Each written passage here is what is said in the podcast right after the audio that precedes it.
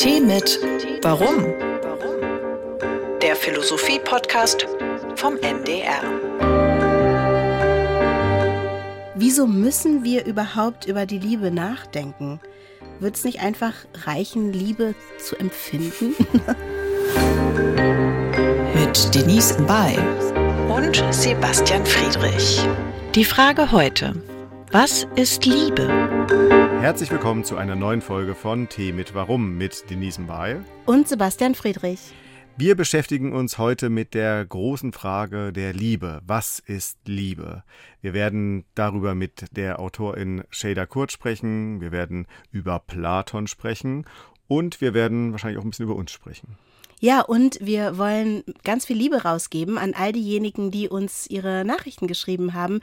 Macht weiter so. Vielen Dank für eure Gedanken in Mails und ihr könnt alle Folgen von Tee mit Warum in der ARD Audiothek auch nochmal nachhören. Was ist Liebe? Die Leitfrage. Denise, hast du das in deinem Leben schon mal beantworten können? Witzigerweise stellt man sich diese Frage ja nicht so häufig, obwohl Liebe ständig und überall präsent und Thema ist. In Romanen, in Filmen.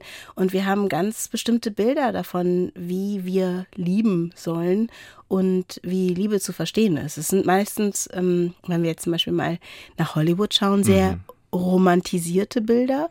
Und ähm, ja, da geht es dann um Schmetterlinge im, ba im Bauch und so. Aber natürlich auch um Drama und dann um Versöhnung oder so, ne? Du ähm, kennst dich ja mit Filmen aus und äh, Schauspielerei und sowas. Gibt es überhaupt Filme, in denen Liebe keine Rolle spielt? Also mir scheint so, dass eigentlich immer, und wenn es nur ein Seitenstrang ist, selbst wenn es irgendwie so ein Polit-Krimi irgendwas ist, dass irgendwie Liebe am Rande immer eine Rolle spielt. Ja, vielleicht ist da auch auch die Frage, wie wir Liebe definieren. Es gibt sicher Filme, in, äh, wo das jetzt nicht so eine große Rolle spielt, aber es spielen immer Beziehungen eine Rolle. Mhm. Und dann ist halt die Frage, was, ab wann ist es Liebe? Aber ich glaube, dass uns natürlich am meisten diese Beziehungen interessieren. Also, dass wir Menschen einfach daran interessiert sind, wie wir in Beziehungen sind. Und sehr, sehr häufig, und das werden wahrscheinlich alle unterschreiben können, geht es darum, ähm, auch Liebesbeziehungen abzubilden. Aber ich habe das Gefühl, dass sich das tatsächlich auch verändert, dass sich auch das Abbild dieser Liebesbeziehungen verändert, zum Beispiel durch die Streamingdienste, dass wir da viel vielfältigere Angebote bekommen, auch ähm, Beziehungen zu betrachten. Also du meinst auch unterschiedliche Beziehungsformen beispielsweise? Zum Beispiel auch unterschiedliche Beziehungsformen, aber dass das auch nicht mehr das allerpräsenteste Thema mhm. ist. Und das auch ein bisschen, also, oder ich habe zumindest die Hoffnung, ich glaube, dass das immer noch total implementiert ist, dass wir so äh, Liebe ist irgendwie eine heterosexuelle Beziehung und es ist eine starke Schulter und eine weinende Frau, die sich an diese Schulter anlehnt und dann ist alles gut oder so. Ähm, das ist vielleicht noch unser Bild von, von Liebe. Aber Liebe ist ja ganz, ganz vielfältig und muss ja auch nicht immer nur romantisch sein. Wie ist es denn bei dir? Was würdest du denn sagen? Was ist Liebe? Ja, ja ich habe diese Frage, also überraschenderweise habe ich mir die Frage jetzt vor der Folge auch mal gestellt und äh, ich komme nicht so richtig auf ein Ergebnis. Ich habe mal dann rumgeguckt in so meinem eigenen Textarchiv. Wann habe ich mhm. mal vielleicht was über Liebe geschrieben, weil leider mein Gedächtnis tatsächlich nicht so gut ist. Und ich bin auf einen äh, alten Text gestoßen, ist jetzt ein bisschen unangenehm, jetzt muss ich mich aber selbst zitieren. das ist doch schön. Also das finde ich gut. Ich wünschte, ich hätte ähm, so eine Ordnung. Denn, äh ja, ich, die Ordnung besteht darin, dass, ich, dass es eine Suchfunktion gibt in meinem Computer und dann also ich bin schlecht sortiert, mhm. muss ich sagen. Naja, jedenfalls, ich habe einen Text geschrieben, ist jetzt schon ein paar Jahre her, 2015, mit dem ähm, schön hoffnungsvollen Titel Die rosarote Brille gehört zertrümmert. Es gibt keine richtige Liebe im falschen Kapitalismus. Mhm. Ich war ehrlich gesagt ein wenig erschrocken, als ich diesen Text gelesen habe. Ich kann da mal so einen äh, kleinen Absatz da vorlesen. Je unsicherer die Zeiten, je prekärer die eigene Existenz erscheint, desto mehr scheinen sich die Menschen nach dem zu sehen, was gemeinhin als Liebe bezeichnet wird. Das, was die Menschen suchen, ist jene Solidarität, die ihnen die Gesellschaft im Kapitalismus nicht bieten kann. Die Hoffnung, in der Zweisamkeit die Einsamkeit zu überwinden, ist nachvollziehbar, doch es ist ein nicht einlösbares Versprechen, das uns die Liebe gibt, denn Konkurrenzdenken und die Ideologie des Individualismus machen nicht Halt vor den persönlichen Beziehungen. Und der ganze Text geht so weiter in diesem, äh, in diesem Blues. Also es gibt sozusagen, im Kapitalismus ist keine Liebe möglich. Aber äh, da sind wir eigentlich schon fast auch bei unserem Gast heute, denn da, da, das ist ja ein politischer Text und dass Liebe politisch ist, das behauptet auch Sherda Kurt. Was sagt die Philosophie? Shader Kurt ist Journalistin und Autorin, 1992 geboren und anschließend aufgewachsen in Köln, studierte Philosophie und Romanistik in Köln und Bordeaux, hat als Journalistin und Kuratorin gearbeitet, beschäftigt sich mit Queerfeminismus, Antikapitalismus, Antirassismus und ist äh, seit ein paar Jahren vor allem als Autorin unterwegs. Im März erschien ihr Buch Hass von der Macht eines widerständigen Gefühls. Und es ist ja so eine Art Nachfolger des 2021 erschienenen Bestsellers Radikale Zärtlichkeit, warum Liebe politisch ist. Und das Buch ist äh, der wesentliche Grund, warum wir überlegt haben, dich einzuladen. Schön, dass du die Zeit nimmst, Jada. Hallo, ich freue mich sehr, heute mit euch zu quatschen. Wir freuen uns auch. Und ähm, ich habe eine erste Frage. Und zwar, wieso müssen wir überhaupt über die Liebe nachdenken? Wird es nicht einfach reichen, Liebe zu empfinden? Ja, das ist so die grundlegende Frage, die ich mir auch stelle in dem ersten Buch. Es gibt ja tatsächlich diese Vorstellung davon, dass Liebe einfach etwas ist, was einem Menschen in den Schoß fällt oder auch eine Art Naturgewalt. Also wenn man auch in die äh, Literatur der letzten Jahrhunderte schaut, vor allem so bürgerliche Literatur, die oftmals von weißen Männern geschrieben wurde, dann gibt es oftmals dieses Motiv der, der Liebe als Naturgewalt, die einfach einem Menschen zustößt. Und dieses Zustoßen ist eigentlich schon so der zentrale Begriff, ähm, der für mich sehr viel Konfliktpotenzial birgt, weil die Liebe wird oftmals als etwas gedacht, was einfach passiert und wofür Menschen kaum selbst verantwortlich sind und somit auch oftmals für ihr Handeln nicht verantwortlich sind. Das Handeln, das sie im Namen der Liebe, vor allem der romantischen Liebe, an den Tag legen. Und es gibt, wie gesagt, diese Vorstellung davon, dass weil wir Menschen sein, wüssten wir, wie wir einander zu begegnen haben, wie wir einander zu lieben haben. Und dabei wird oftmals vergessen, dass auch Liebe nicht im luftleeren Raum stattfindet und dass Liebe durchzogen ist, auch von gesellschaftlichen Unterdrückungsverhältnissen, zum Beispiel von Patriarchat, Ausbeutung, äh, von Rassismus, aber auch gleichzeitig im Namen der Liebe oftmals diese Unterdrückungsverhältnisse aufrechterhalten werden und stabilisiert werden und es da so eine Wechselbeziehung gibt. Und die versuche ich mir eben in meiner Arbeit anzuschauen und sage auch deswegen, es ist sehr, sehr wichtig, sich die Liebe auch aus einer ethischen Perspektive äh, anzuschauen, weil in der Liebe auch Menschen aufeinandertreffen, die sich so verletzlich zeigen, die sich so unsicher zeigen, wie sonst manchmal nicht an anderen Stellen im Öff also im, im alltäglichen Leben. Und gerade weil wir so verletzlich sind und gerade weil wir aufeinander vertrauen müssen, auch in der Liebe, ist es sehr, sehr wichtig, genau auch da über ethische Fragen nachzudenken, darüber nachzudenken, wie wollen wir einander begegnen und wie sollten wir einander begegnen. Du sprichst gerade von Vertrauen und Verletzlichkeit. Ist die Liebe für manche auch gefährlich? Na, das, was auf jeden Fall im Namen der Liebe getan wird. Also ähm, aber das hat natürlich vor allem auch gesellschaftliche Gründe. Ich würde niemals sagen, dass ein Gefühl per se gefährlich ist, genauso wie ich nicht sagen würde, dass ein Gefühl per se gut oder schlecht ist. Mich interessiert immer der Handlungsaspekt, also da, wo Menschen individuell oder kollektiv im Namen eines Gefühls handeln. Und im Namen der Liebe wird tatsächlich sehr viel Gewalt auch angerichtet. Das zeigt allein ein Blick auf so Medienschlagzeilen nach dem letzten Femizid, wenn es dann wieder in den Zeitungen heißt, Liebesdrama, Eifersuchtsdrama.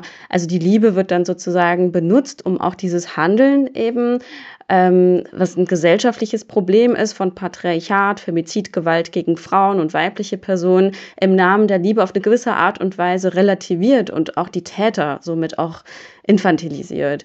Und es gibt glaube ich, die große Gefahr darin zu sagen, die Liebe ist eben dieser wundersch dieses wunderschöne Phänomen, das Allheilmittel, die Rettung. Und oftmals werden Menschen, die dann in Liebesbeziehungen zum Beispiel Gewalt erfahren, sehr, sehr alleine gelassen mit ihren Erfahrungen und sehr, sehr isoliert, weil es kaum den Raum gibt, darüber zu sprechen, was eigentlich im Namen der Liebe alles schief läuft und welche Art von auch Gewalt das hervorbringt. Auch dieses erzwungene Schweigen in der Liebe. Also wo auch gesagt wird, wenn man anfängt jetzt in der romantischen Liebe zu viel zu quatschen, zu viel zu reden, dann entzaubert das auch die Liebe. Und auf diese Art und Weise Menschen, werden Menschen auch stillgestellt. Und es gibt eben ein großes Schweigen, eine große Sprachlosigkeit in der Liebe für viele Menschen das, was du jetzt ja auch alles beschrieben hast, ist ja im Grunde das Verhältnis von Gesellschaft, gesellschaftlichen Verhältnissen und Liebe. Du versuchst das ähm, wieder stärker zusammenzudenken, weil es eben auch häufig ideologisch getrennt wird voneinander. Ähm, ich möchte da nochmal ähm, sozusagen einen Schritt ähm, tiefer gehen, wenn man so möchte, und zwar äh, über, das, über die Gefühle insgesamt sprechen. Also du hast ja jetzt nicht nur das Buch über die radikale Zärtlichkeit geschrieben, sondern auch das über Hass. Also das politische Gefühl ist ein Thema, mit dem du dich gerade auseinandersetzt. Und deswegen auch nochmal ähm, etwas grundlegender die Frage, in welchem Verhältnis stehen Gefühle und Gesellschaft? Also ist so ein Gefühl wie Liebe, ist das universell immer da? War das Gefühl auch genauso schon vor tausend Jahren oder so da? Oder ähm, inwieweit ist es abhängig von den gesellschaftlichen Verhältnissen, in denen wir leben? Mhm. Also irgendeine Art von äh, Liebe, was auch immer das bedeuten soll. Ich meine, das ist ja auch das große Ding mit der Liebe, dass dieser Begriff omnipräsent ist und wir tun immer alle so, als hätten wir dasselbe universelle Verständnis von der Liebe und dass es einfach zum Menschen dazugehört. Und das stimmt wahrscheinlich auch auf eine gewisse Art und Weise, aber wenn wir uns allein mal anschauen, wie sich so das Verständnis von Liebe in den letzten Jahrhunderten gewandelt hat, dann sehen wir, dass es immer sehr, sehr stark mit gesellschaftlichen Verhältnissen zu tun hat.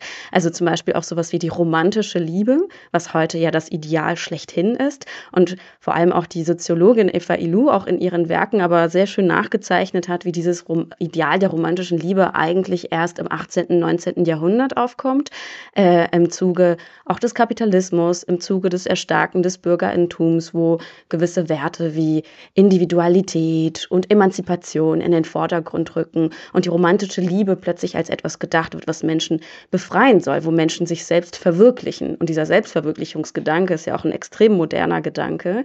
Also allein daran kann man sehr gut ablesen, dass es immer in gesellschaftlichen Verhältnissen ähm, eingebettet ist, historisch und Besitzverhältnisse etc.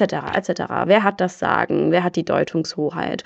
Und gleichzeitig gibt es aber auch eben wie du es eigentlich schon so ein bisschen angerissen hast, gerade bei Gefühlen oftmals diese Vorstellung, wie gesagt, die sind einfach so vom Himmel gefallen und gleichzeitig gibt es auch in liberalen Gesellschaften, in denen wir leben, also in der wir jetzt zum Beispiel leben in Deutschland, immer sehr, sehr starke moralische Ansichten oder Kategorisierungen von Gefühlen. Also es gibt diese Forschung, die Liebe ist das absolut Gute, der Hass ist das absolut Schlechte und da, wo die Moral so sehr stark hochgehalten wird, es ist oftmals so, dass dann es sich erübrigt, über die politischen Verhältnisse dahinter nachzudenken und darüber nachzudenken, wie auch Gefühle eben historisch auch gemacht sind, wie sie auch menschgemacht sind. Und das ist immer etwas, worauf ich sehr bestehe, dass ich sage, alles ist menschgemacht, auch unsere Beziehungen sind menschgemacht, die sind nicht in Stein gemeißelt, weil wenn ich, wenn ich annehme, dass sie menschgemacht sind, dann nehme ich auch an, dass sie veränderbar sind und dass wir in anderen gesellschaftlichen Verhältnissen leben könnten, aber auch in anderen Beziehungsformen,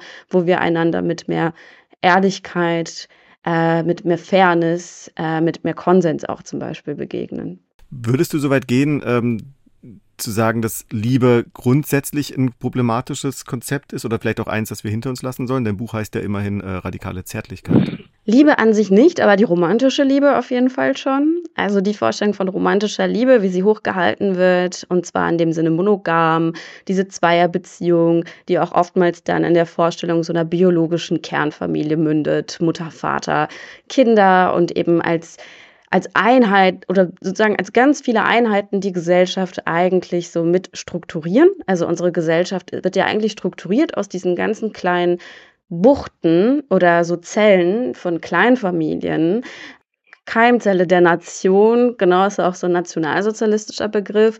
Und in diesen Keimzellen, wenn man diesen Begriff jetzt tatsächlich verwenden möchte, wird halt sowas wie Solidarität, Fürsorge und auch Besitz und Eigentum angehäuft und im Sinne der Blutsverwandtschaft weitergegeben. Es könnte aber auch gesellschaftliche Entwürfe geben, Gemeinschaftsformen, die sich nicht nach Blutsverwandtschaft organisieren, wo sowas wie Solidarität, wo die Pflege füreinander, Pflege für Kinder, Pflege für ältere Menschen, aber auch grundsätzlich die Art von Fürsorge Loyalität, Vertrauen und Zärtlichkeit, die wir bräuchten, ganz anders organisiert sein könnte. Und deswegen sage ich, wir müssen vielleicht diese Vorstellung von romantischer Liebe überkommen. Damit bin ich auch nicht alleine. Es gibt zum Beispiel marxistische Feministinnen wie Silvia Federici, die schon seit Jahrzehnten sagen, die romantische Liebe ist gefährlich, weil sie vor allem meistens auf Frauen isoliert, weil Frauen auf die, äh, mit der Vorstellung aufwachsen, dass sie auf jeden Fall diesen anderen Part brauchen, der, der Deckel, nee, wie heißt es nochmal, Topf und Deckel. genau, äh, diese Metapher da, ne? ihr versteht, was ich meine. Und wer das nicht hinbekommt, ist eben defizitär, äh, hat es einfach nicht gepackt, ist eine gescheiterte Persönlichkeit. Und sehr, sehr viele Menschen richten ihr ganzes Leben danach aus. Freundschaften werden vernachlässigt, andere Formen von Gemeinschaft und Freundschaft wird vernachlässigt.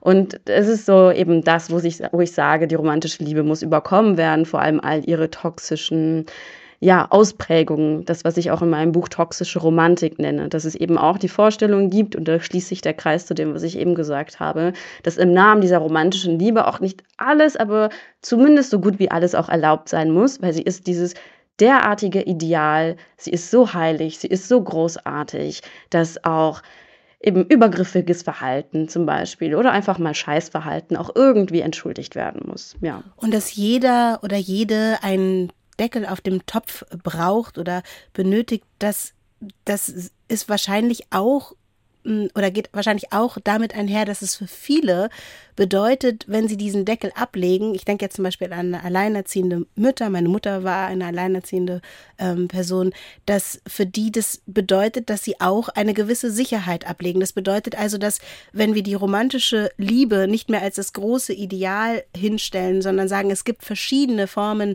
der Beziehungen, dann schaffen wir vielleicht auch ein gesellschaftliches Netz, das uns erlaubt, ähm, eben auch als zum Beispiel alleinerziehende Person äh, dennoch zu überleben in einer Gesellschaft, in der wir sonst nur in der romantischen Liebe aufgefangen werden. Würdest du das anders sehen oder genauso sehen oder?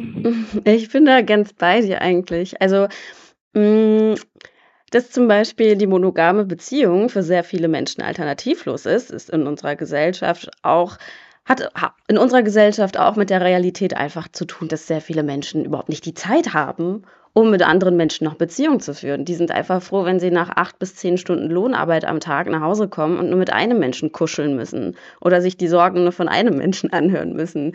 Das heißt, es gibt, äh, es gibt einen äh, Grund auch dafür, dass vielleicht eben Gesellschaft immer wieder diese Beziehungsformen hervorbringt, aber gleichzeitig möchte ich auch vehement verteidigen, dass es auch Alternativen dazu geben kann, schon in der Gegenwart und dass es nicht alternativlos ist und dass zwar die gesellschaftlichen Verhältnisse und unser Alltag, in dem wir uns oft isoliert fühlen und entfremdet fühlen von uns und auch von anderen Menschen uns manchmal so vorgaukelt, als wäre das alles alternativlos.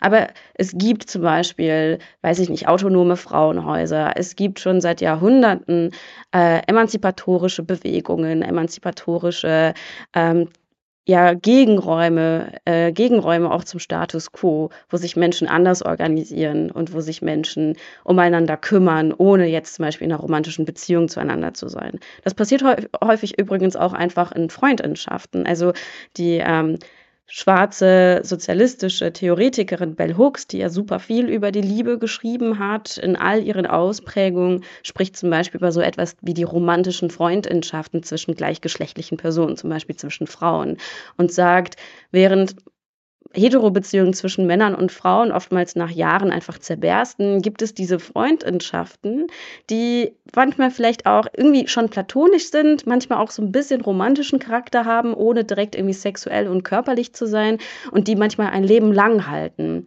Und äh, aber die sind meistens überhaupt nicht repräsentiert medial und eben auch nicht so präferiert, nicht so hochgehalten wie die klassische heteroromantische Beziehung. Du sagst gerade, dass die ähm, medial nicht repräsentiert sind und wir haben zu Beginn darüber gesprochen, woher wir wissen, was Liebe ist und das ist, äh, das wissen wir alles nur aus Filmen.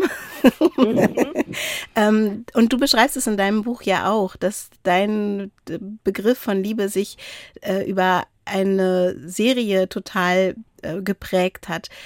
Ist es problematisch? Wie verändern wir das? Also, oder hast du auch das Gefühl, weil ich habe behauptet, das verändert sich auch gerade in der Medienlandschaft, dass andere Beziehungsmodelle auch gezeigt werden, das, oder wir sehen es zum Beispiel auch mit deinem Buch, wo wir mal ganz, ganz anders über die Liebe nachdenken. Hast du da Hoffnung, dass die Liebe in all ihrer Vielfältigkeit abgebildet wird und somit vielleicht auch Perspektiven bietet für, also oder abseits einer monogamen heterosexuellen Beziehung? Ja, ich bin da so ein bisschen hin und her gerissen, weil einerseits würde ich dir zustimmen, dass da in den vergangenen Jahren total viel passiert ist, also auch durch eine gewisse Diversifizierung der Medien- und Filmlandschaft und das so ein bisschen von den USA auch rübergeschwappt ist und bei Netflix so Produktionen wie Pose zum Beispiel ausgestrahlt wurden. Eine Serie über die Ballroom Culture der 80er Jahre, wo queer Menschen, vor allem Transfrauen, sich zusammenschließen und alternative Familienformen eigentlich erproben, ohne miteinander eben in einem Blutsverwandtschaftsverhältnis zu stehen. Aber gleichzeitig ist es ja oftmals so, dass Repräsentation und Sichtbarkeit oftmals etwas sehr Fragiles ist. Also es kann im ersten Moment als etwas sehr Widerständiges und Befreiendes wahrgenommen werden, aber es ist halt immer es steht immer zur Verhandlung, sobald sich gesellschaftliche Verhältnisse wieder wandeln. Und ich glaube, dass es in den kommenden Jahren da einen krassen Backlash geben wird, weil jetzt schon, ich habe erst heute eine Statistik gelesen, dass zum Beispiel die Zustimmung für gleichgeschlechtliche Beziehungen, die also wirklich die rechtliche und gesellschaftliche Gleichstellung von gleichgeschlechtlichen Beziehungen in Deutschland, die Zustimmung immer weiter sinkt. Und ich befürchte, dass sich das am Ende auch auf die medialen Repräsentationsformen äh, auswirken wird, weil letztendlich in den Medien ist es auch so, Filme und Serien werden hauptsächlich auch gemacht, um Geld zu machen. Und oftmals werden auch die Sachen so ein bisschen gezeigt, die Leute auch sehen wollen. Ist jetzt nicht so das, der große Bildungsauftrag, den jetzt Netflix zum Beispiel hat. Und es kann dann sein, dass irgendwann in den kommenden Jahren Leute das alles nicht mehr sehen wollen, weil es so einen konservativen Backlash gibt. Und dann wird es diese Produktion auch leider wahrscheinlich nicht mehr geben, weil sie nicht mehr so rentabel sind. Schade, dann bin ich wieder arbeitslos. Du musst dir jetzt nochmal ganz schnell solche Sachen machen. Wir müssen ein bisschen Geld sparen jetzt, Shader. Ich bin auf jeden Fall dabei, ja. Oder wir müssen über alternative Formen mal gucken, was da sich alles offenbart, wenn wir jetzt Kopf, Köpfe zusammenstecken und drüber nachdenken, ja. Was, was, was wäre denn dein erster Gedanke? Wo beginnen wir? Wo beginnen wir? Mit der Revolution der Liebe, meinst du? Du? Mhm. Hm. Ja, das ist eine gute Frage. Ich glaube auf ganz vielen Ebenen. Also klar, irgendwie vielleicht erstmal auch im eigenen Kopf. Also das Patriarchat im eigenen Kopf, wie ich es immer nenne, irgendwie auch anzugreifen und da zu beginnen, wo wirklich Dinge einem Menschen oder mir selbst als so selbstverständlich, so natürlich auch erscheinen, dass sie unumstößlich scheinen.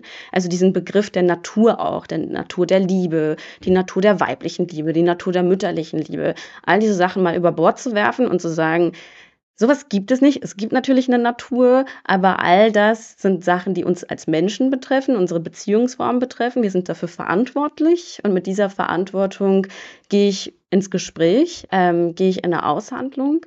Aber gleichzeitig glaube ich auch, dass es nicht alleine reichen wird, dass es wirklich gesamtgesellschaftliche, sehr radikale Transformationen geben muss, äh, die von vielen Menschen zusammen erkämpft werden müssen, damit wir in gesellschaftlichen Verhältnissen leben, die es allen Menschen erlauben, auf diese Art und Weise Zärtlichkeit und Liebe zu erfahren, wie sie es möchten, in den Räumen, die sie haben, in den Zeiten auch, die sie haben. Das Thema Zeit ist ja auch vor allem in den vergangenen Jahren nochmal sehr, sehr wichtig geworden. Und da haben auch unterschiedliche Autoren nochmal was drüber geschrieben, was ich auch sehr gut finde, weil wenn ich keine Zeit habe, äh, wie gesagt, für andere Menschen, dann kann ich so sehr das Patriarchat in meinem Kopf auch bekämpfen. Aber am Ende werde ich damit ziemlich alleine sein. Also ich glaube, da geht es sehr viel um Fragen von auch, wie wollen wir arbeiten, wie wollen wir wohnen, wie wollen wir mit Natur umgehen, wie wollen wir mit Kindern umgehen und all diese Fragen zusammenzudenken.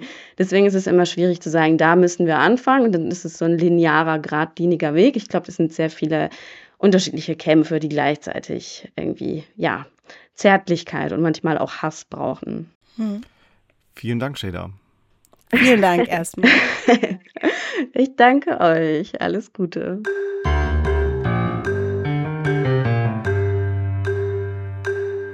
So, das war toll. Also, was ein bisschen ein bisschen dramatisch ist, finde ich, ist, dass sie so sagt, dass sie sieht, dass es einen Backlash geben wird, dass Bilder, die wir, mhm. neue Erzählungen, die wir haben und auch neue Realitäten, wie zum Beispiel die gleichgeschlechtliche Ehe, dass die irgendwie so eine Zurückweisung erfährt und dass vielleicht irgendwann auch uns diese Erzählungen nicht mehr gezeigt werden oder ne? also ich fand sehr vieles von dem was sie äh, gesagt hat wirklich äh, toll das war ja auch ähm, auch einiges angeknüpft an diese Diskussion die wir auch schon vorher hatten diesen Punkt tatsächlich da würde ich äh, da habe ich eine andere Einschätzung. Ähm, mhm.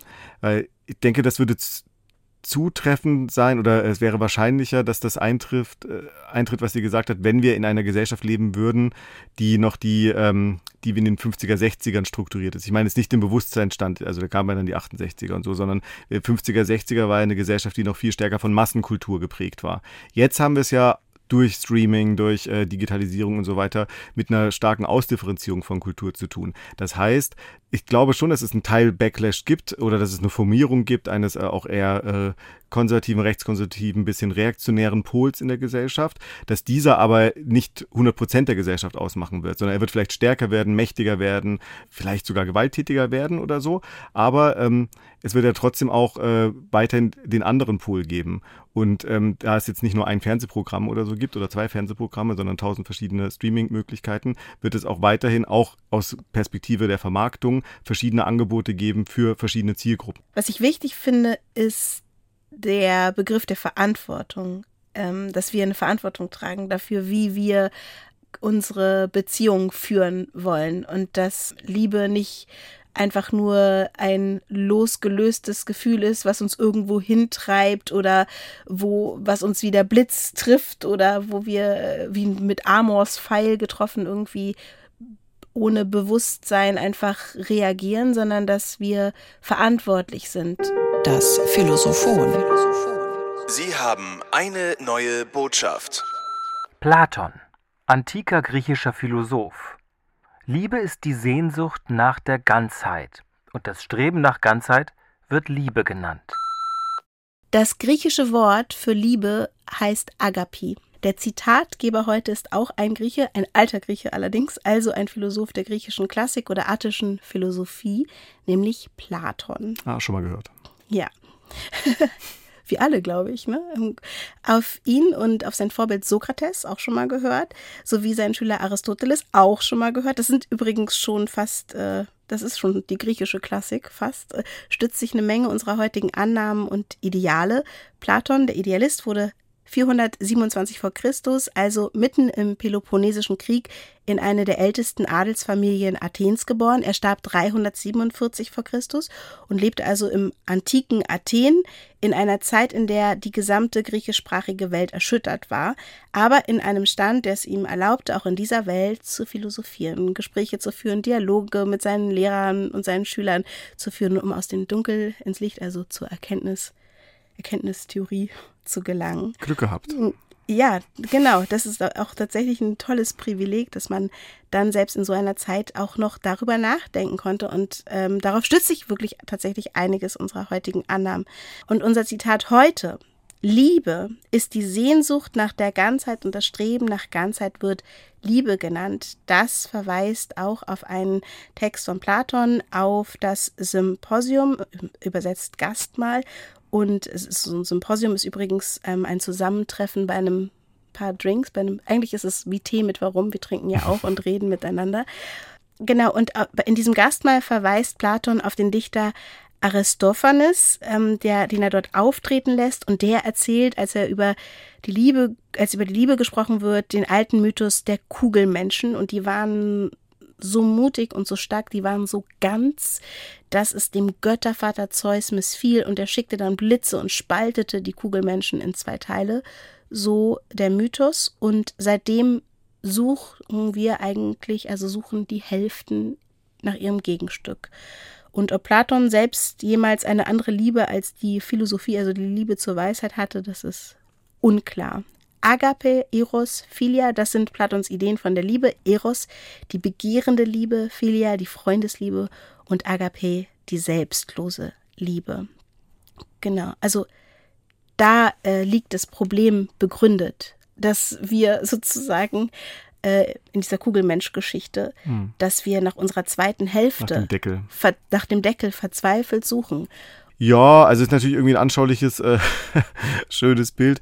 Äh, ich bin doch in verschiedener Hinsicht skeptisch, was dieses äh, Kugelmenschenbild angeht. Ich habe bei diesen allgemeinen Bestimmungen immer ein Problem, weil ich ja nicht davon ausgehe, dass so ein Gefühl oder dass auch der Mensch an sich ein ein festes Wesen hat, das unveränderlich ist. Also der Mensch ist kein voraussetzungsloses Wesen. Ich persönlich denke auch nicht, dass es ein bestimmtes Menschenbild oder so gibt, sondern er ist immer, ja, so hieß es mal, das Ensemble der gesellschaftlichen Verhältnisse, in der er lebt. Und das bestimmt auch, oder in der die Menschen insgesamt leben.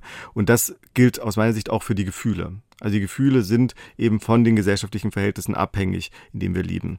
Und deswegen würde ich grundsätzlich erstmal skeptisch sein, wenn jemand aufkreuzt beim Gastmahl und äh, uns verrät oder ganz viele ja dann da offenbar äh, uns erzählen, was sie denn für die, für die Liebe halten, die dann offenbar nicht nur in äh, dieser Zeit, in den gesellschaftlichen Verhältnissen Gültigkeit haben soll, sondern eben auch ähm, allgemein universell gültig sein soll.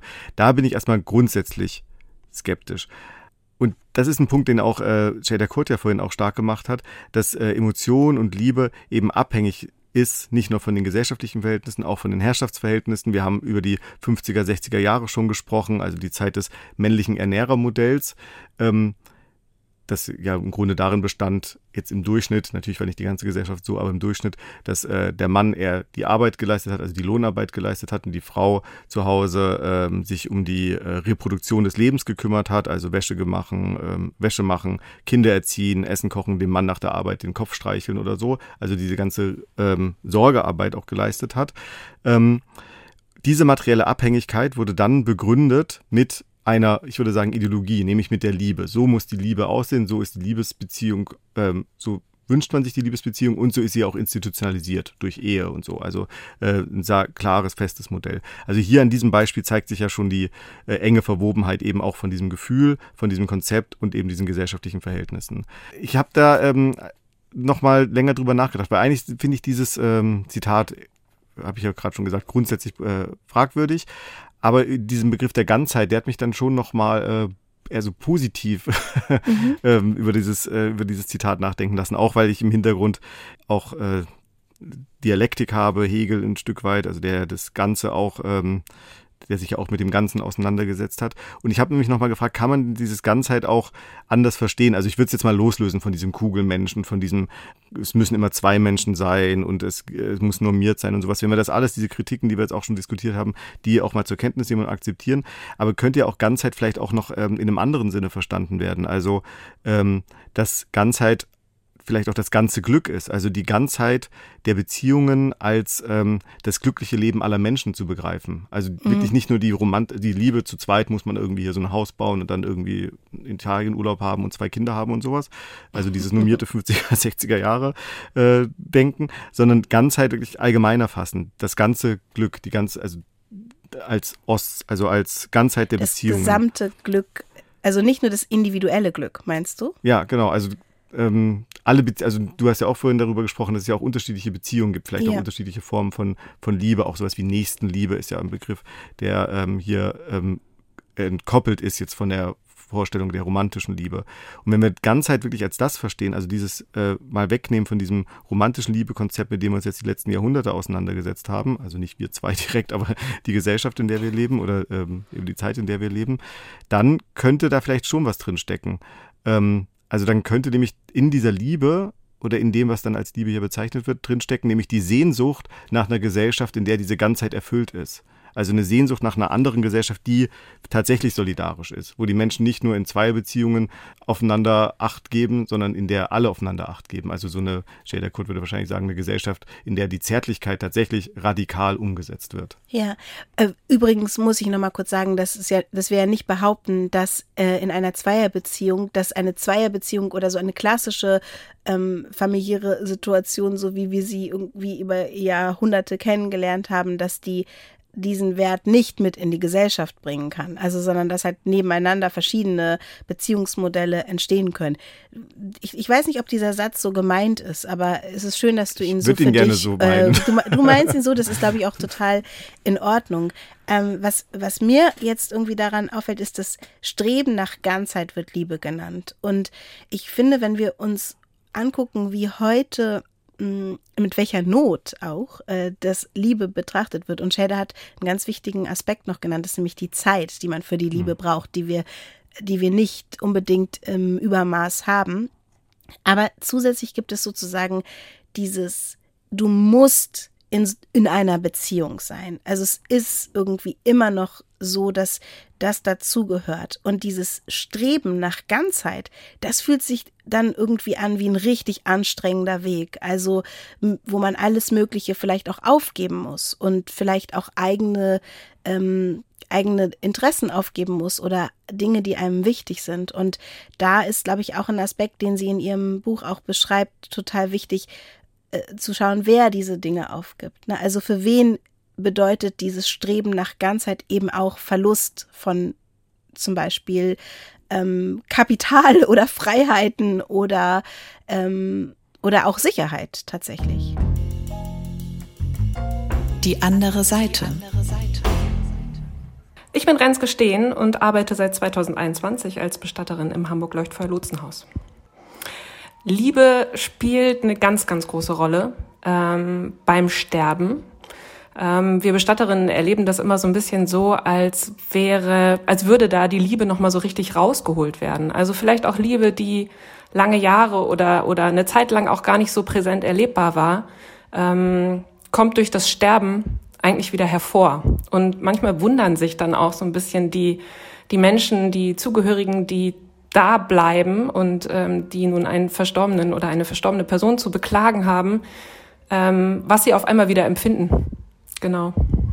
Was wir erleben, ist, dass ähm, diese Zustände und diese Zustände in dieser Liebe, die auf einmal wieder auftaucht, ähm, fast so ein bisschen irrational sind. Also auch irrational von denen, äh, die sie erleben. Also die erleben sie auch als irrationalen Ausnahmezustand und verstehen ihre eigenen äh, Gedankengänge und ähm, Handlungen nicht mehr. Und wir müssen das dann sozusagen aushalten. Also dass wir teilweise auch ähm, auf einmal schroffe Ablehnung erfahren, ähm, wo uns vorher irgendwie das Herz ausgeschüttet wurde.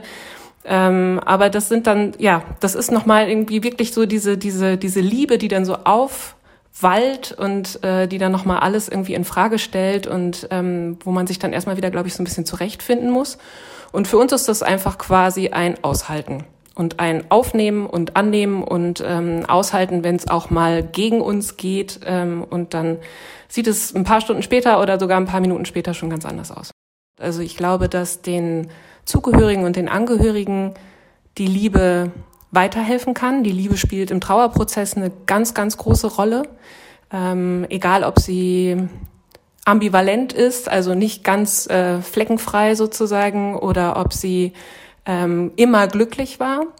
Ähm, aber dieses Erinnern an ähm, den geliebten Menschen, der nun nicht mehr da ist, kann helfen, die Trauer sozusagen ins Leben zu integrieren oder in das Leben reinzubringen. Ähm, für die Sterbenden haben wir oft die Erfahrung gemacht, ähm, ist das manchmal ganz schön schwierig. Also ich oder wir hören oft Geschichten, dass sterbende Menschen ähm, nicht sterben können, wenn die geliebte Person in der Nähe ist. Also das heißt, dass Menschen ähm, in Hospize einziehen und dort ähm, sind und es ist klar, dass es in den nächsten Stunden vorbeigeht, also zu Ende geht ähm, und dass es in den nächsten Stunden soweit ist. Und dann ähm, kann dieser letzte große Schritt erst gegangen werden, wenn die geliebte Person den Raum verlassen hat. Ne? Also, dass man das nicht zusammen schafft. Ähm, letztens hatte ich eben zum Beispiel diesen Fall, dass eine, eine junge Frau, die ähm, den Kampf gegen den Krebs gewonnen hat, wie ihr Mann immer so schön gesagt hat, und nicht verloren hat, das war ihm ganz wichtig, aber noch darauf gewartet hat, dass ihre Eltern ähm, sie besuchen, die ähm, weiter weg wohnen und die auch schon alt und gebrechlich waren und in dem Sinne jetzt nicht sofort mal eben kommen konnten. Und dann wurden die wirklich nochmal mit dem Wünschebus oder über diesen Wünschebus ähm, hier nach Hamburg gebracht und ähm, in der Nacht darauf, nachdem sie sie noch einmal gesehen hat und noch einmal die Hand gehalten hat, ähm, konnte sie dann gehen und konnte sterben. Genau. Also den Satz, den sie am Anf relativ am Anfang gesagt hat, Liebe kommt durch das Sterben wieder hervor, ähm, habe ich mir ähm, fett notiert. Da habe ich mich gefragt, ist es dann das, was dann da hervorkommt, ist das das, über was wir auch hier gesprochen haben in, in, den letzten, in der letzten halben Stunde? Oder ist es das tatsächlich, du hast ja auch gerade davon gesprochen, dass es das äh, irrational oder dass etwas hervorkommt, was man vielleicht sonst ähm, noch irgendwie unterdrücken würde. Ist es wirklich das pure Gefühl oder ist das hier auch etwas, was so gesellschaftlich äh, tief verankert, gesellschaftlich konstruiert, gesellschaftlich gemacht ist, also so wie das äh, Konzept von romantischer Liebe, das wir jetzt vorher gesprochen haben? Ja, das ist eine gute Frage. Ich kann mir gut vorstellen, dass wir in solchen Situationen, also die kommen ja nicht so häufig, dass wir sterben, in dieser Situation tatsächlich nochmal an andere Punkte kommen. Also, dass wir Dinge zulassen, die unsere Ratio quasi uns nicht erlauben würde oder so mhm. zu Lebzeiten, weil wir in bestimmten ähm, Mustern mitspielen müssen, auch um zu überleben. Also das ist ja irgendwie auch Teil ähm, dessen. Ich denke, dass in diesem puren Gefühl nicht nur jetzt äh, Liebe hervortritt, sondern ähm, ich kann es mir nur sehr abstrakt vorstellen, aber sehr, sehr, sehr unterschiedliche Gefühle. Also auch Unsicherheit, vielleicht ja. bei manchen Hoffnung, Angst sicher und Liebe vielleicht als ein Gefühl, was dann damit ähm, mit hervorkommt. Aber sicher eines, und das hat sie auch beschrieben, eines, das ähm, in Verbindung steht mit den Personen, die dann da sind. Also dann die, die Liebsten, mit denen man da ähm, noch die, die letzten Stunden und Minuten ver, verbringt. Also und auch da denke ich auch unterschiedliche Beziehungen, also die, die Liebe zu den Eltern, zu den Kindern, äh, Partner, Partnerin, enge Freundinnen, Freunden. Und die Beziehungen, die ja auch von unterschiedlichen Liebesformen geprägt sind, auch unterschiedlichen Formen von Zuneigung, vielleicht sind auch noch unausgesprochene Konflikte oder so, die dann damit reinspielen. Und all das in Verbindung mit Angst, Unsicherheit, Hoffnung kommt dann in diesen Momenten zusammen. Und dass, äh, dass das als irrational wahrgenommen wird und sicher auch was Irrationales hat, kann ich auf jeden Fall nachvollziehen.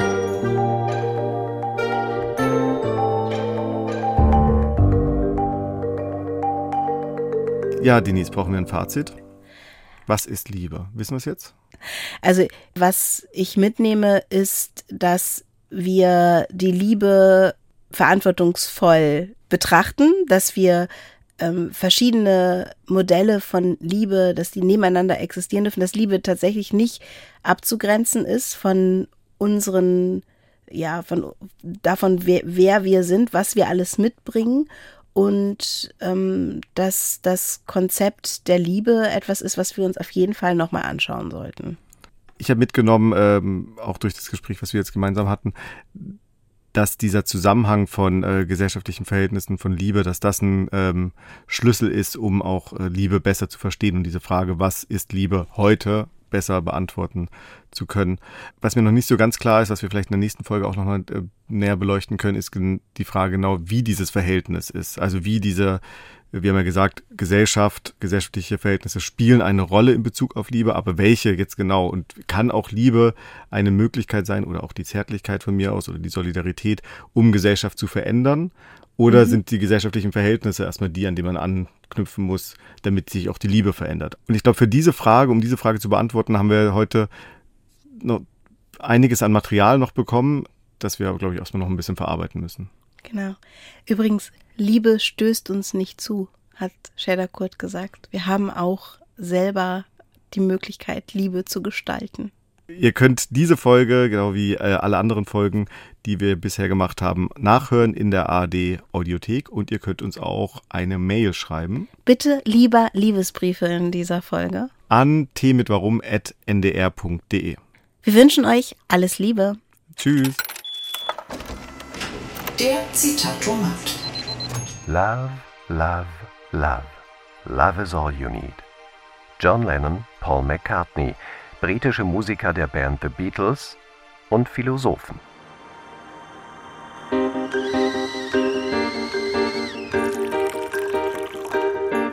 Das war Tee mit Warum? Der Philosophie-Podcast von NDR Kultur. Alle Folgen in der ARD Audiothek.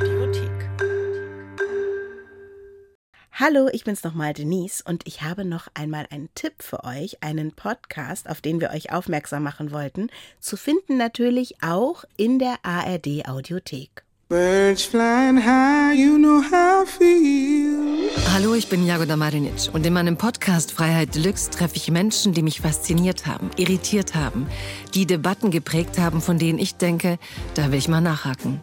Meine Gäste bringen ein Zitat zur Freiheit mit und von da aus starten wir unser freies Gespräch. Seid dabei und hört rein. Freiheit Deluxe mit Jagoda Marinic.